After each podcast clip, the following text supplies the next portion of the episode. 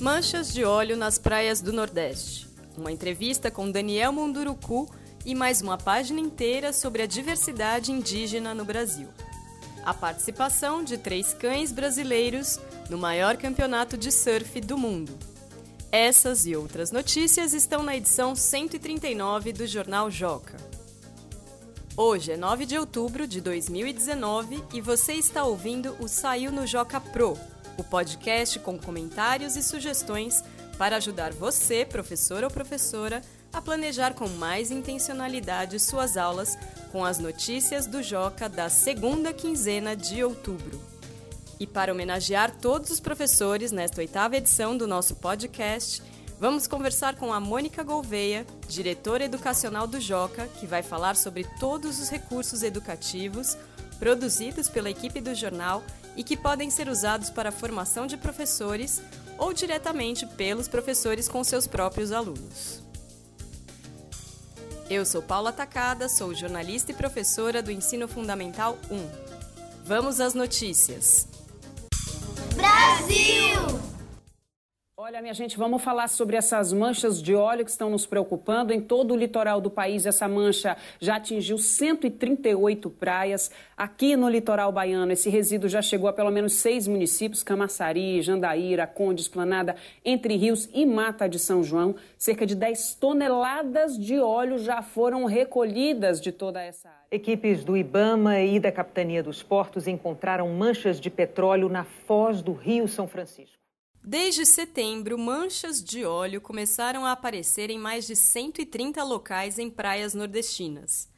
De acordo com o Instituto Brasileiro do Meio Ambiente e dos Recursos Naturais Renováveis, o IBAMA, a substância já foi encontrada em nove estados: Alagoas, Sergipe, Ceará, Pernambuco, Piauí, Maranhão, Rio Grande do Norte, Paraíba e Bahia. A Polícia Federal está investigando a origem dessas manchas mas ainda não chegou a nenhuma conclusão. Essa reportagem é a manchete de capa da edição 139 do Joca e traz detalhes sobre os impactos dessas misteriosas manchas no litoral do Brasil.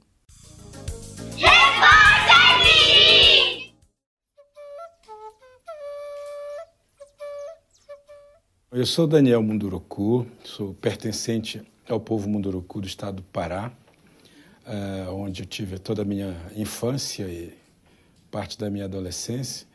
E atualmente moro no estado de São Paulo, já há alguns anos, uh, mas é, precisamente na cidade de Lorena, que é no interior, no Vale do Paraíba, aqui de São Paulo. Você acabou de ouvir o escritor Daniel Munduruku, que foi entrevistado pela repórter Mirim Maria Flor, de 9 anos. Na conversa, Daniel contou ter sofrido bullying em uma escola de fora de sua aldeia por ser diferente das crianças que estudavam lá. Essas e outras curiosidades sobre a vida do autor indígena estão na página 10. E na seção coleção você vai encontrar informações detalhadas sobre os três grupos indígenas com maior população no território brasileiro: os Tucuna, os Guarani Kaiowá e os Caingangue. Esporte!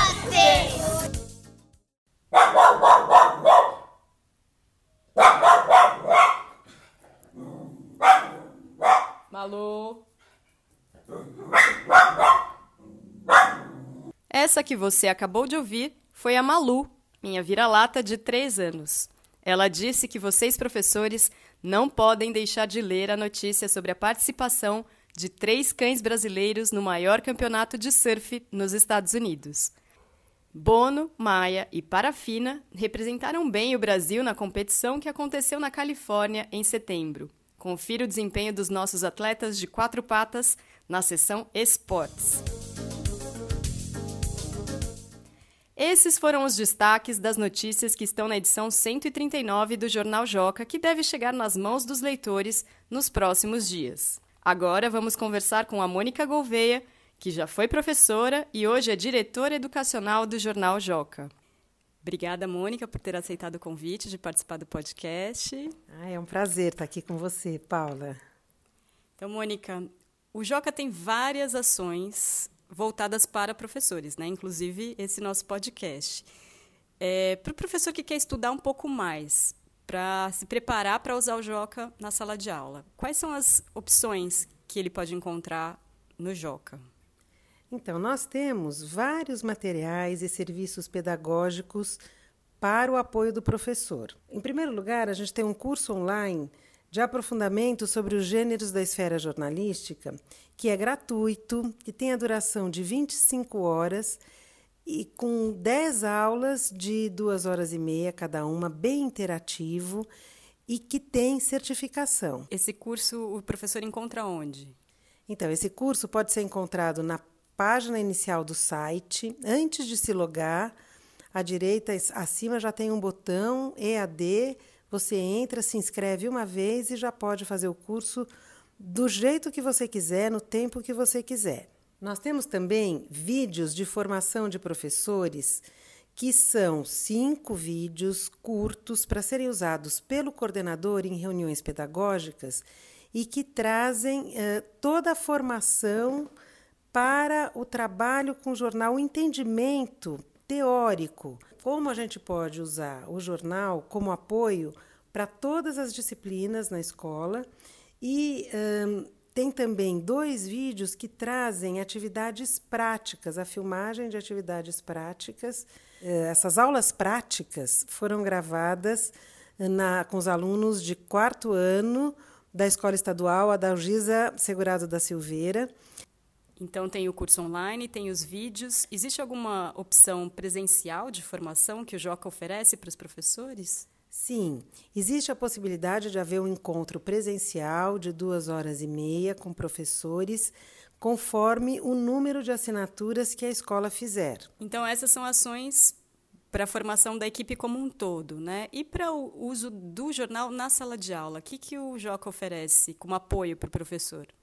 Então, em primeiro lugar, a gente criou um conjunto de guias eh, para o uso do jornal em projetos interdisciplinares, que se chama Lendo o Mundo com Joca, de primeiro a quinto ano, que possui sequências didáticas para o trabalho com o jornal nos eixos de leitura, escrita e oralidade. O guia ele é alinhado a Base Nacional Comum Curricular.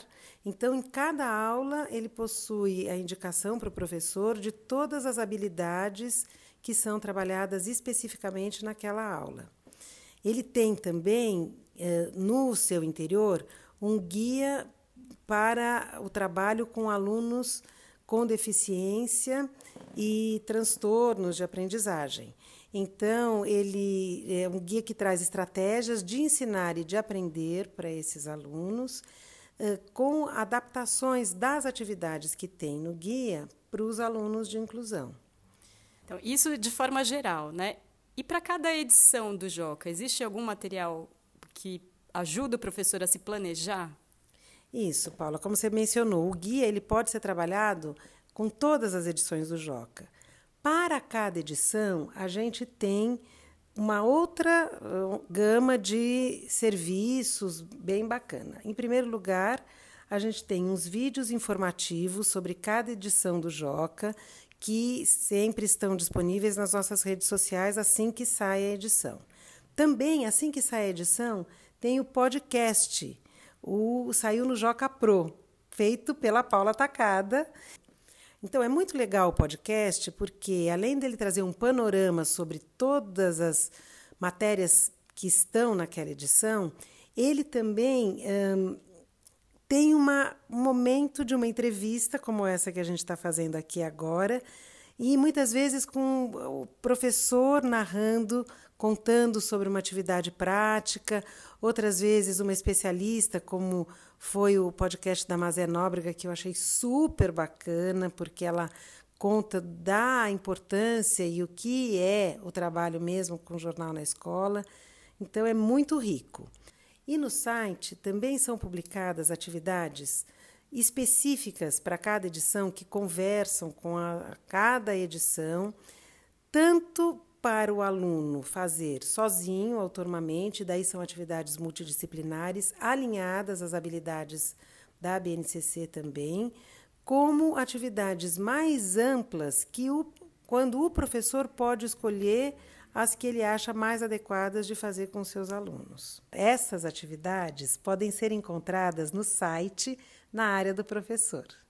Bom, isso tudo então são opções para o professor e diretamente para os alunos. Existem algumas ações do Joca?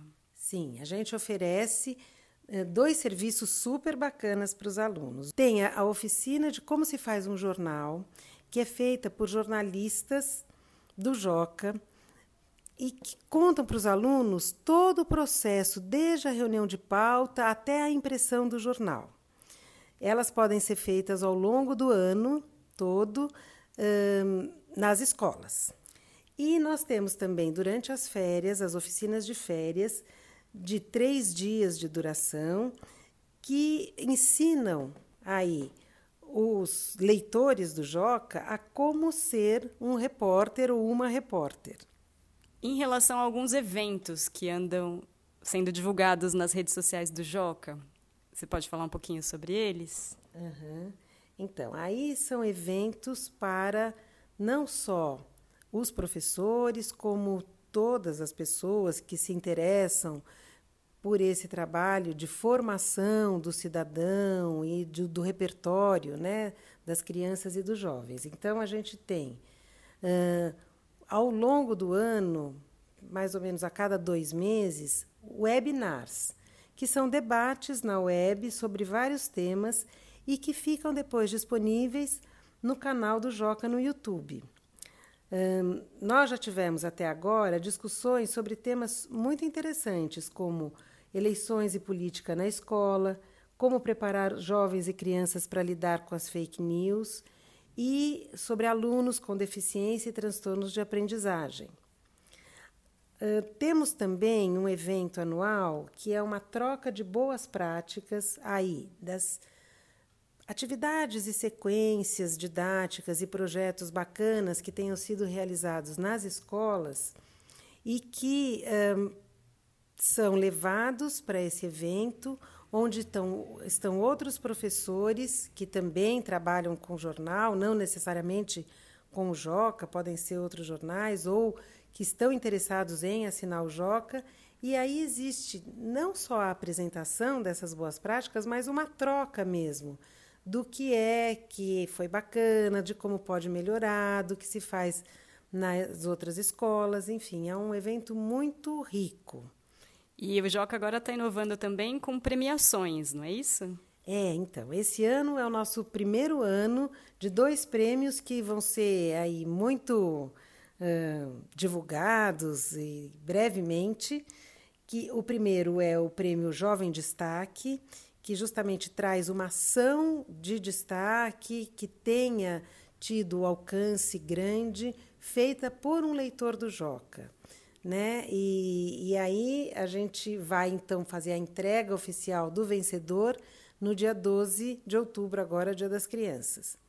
E o outro prêmio é o prêmio Professor Transformador, que é justamente também essa ideia de uma atividade, uma sequência em geral, um projeto que tenha engajado os alunos e que tenha tido como produto algo que realmente possa ser replicado, que tenha tido um efeito muito positivo para a aprendizagem e o envolvimento dos alunos. Esse resultado vai ser dado agora no dia 15 de outubro, dia dos professores. Falar em Dia dos Professores, Mônica, parabéns, afinal você também é professora. Fui professora, né? Bom, hoje em dia sou professora nas formações do Joca. Muito obrigada pela conversa. Obrigada a você, Paulo, e parabéns também pelo Dia do Professor. Essa foi a oitava edição do Saiu no Joca Pro, o podcast do Joca feito para professores. Mande seus comentários e sugestões para o e-mail saiunojocapro@magiadeler.com.br. Os áudios utilizados nesta edição foram retirados do portal G1 e do site do Itaú Cultural. Parabéns, professoras e professores, pelo nosso dia e pelo trabalho incrível que nós fazemos em sala de aula todos os dias. Eu tenho muito orgulho dessa nossa profissão. Boa quinzena a todas e a todos e até a próxima!